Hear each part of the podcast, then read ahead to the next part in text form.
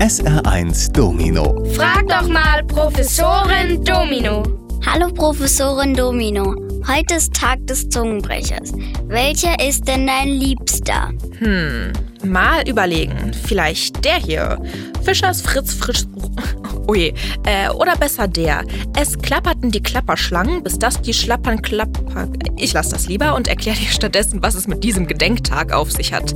Den gibt es nämlich nicht nur heute in Deutschland, sondern weltweit und heißt offiziell International Tongue Twister Day. Auf Englisch verdreht man sich also die Zunge und bricht sie sich nicht. Auch im Französischen gibt es Zungenbrecher. Die heißen da Verelangue, also verdrehte Sprache. Warum der Zungenbrechertag ausgerechnet auf den zweiten Sonntag im November fällt, ist unklar. Dass er aber gerade in diese dunkle Jahreszeit fällt, ist doch super. Da hat man was zum Lachen. So, jetzt nochmal. Fischers Fritz frischt frisch. Fischers Fritz fischt frische Fische. SR1. Hallo Professorin Domino. Die Fußballnationalmannschaft von Liechtenstein spielt im Moment ja auch die EM-Quali. Und da ist mir aufgefallen, dass die die Nationalhymne von England haben. Warum denn das? Ja, seltsam. Wir schauen mal in die Geschichte zurück. Vor ungefähr 300 Jahren, 1745 um genau zu sein, entstand eine der ersten Nationalhymnen überhaupt. Und das war die britische God Save the Queen oder The King, je nachdem.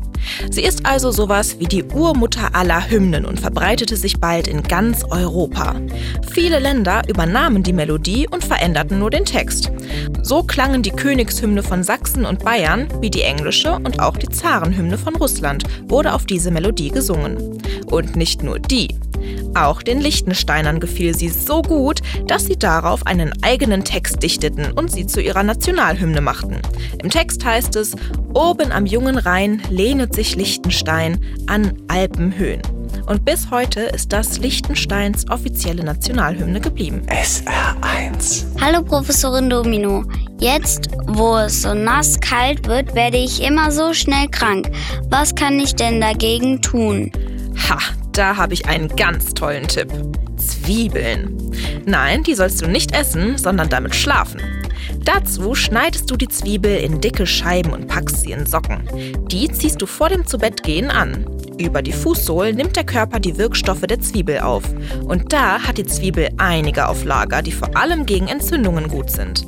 Das haben mehrere wissenschaftliche Studien belegt. Zwiebeln, so die eine Studie aus London, können somit gegen Schnupfen, Husten und Halsschmerzen helfen und dazu noch Schleim im Hals oder in der Nase lösen. Außerdem gehen Experten davon aus, dass die ätherischen Öle, die Zwiebel riecht ja stark, auch noch Bakterien davon abhalten, sich zu vermehren.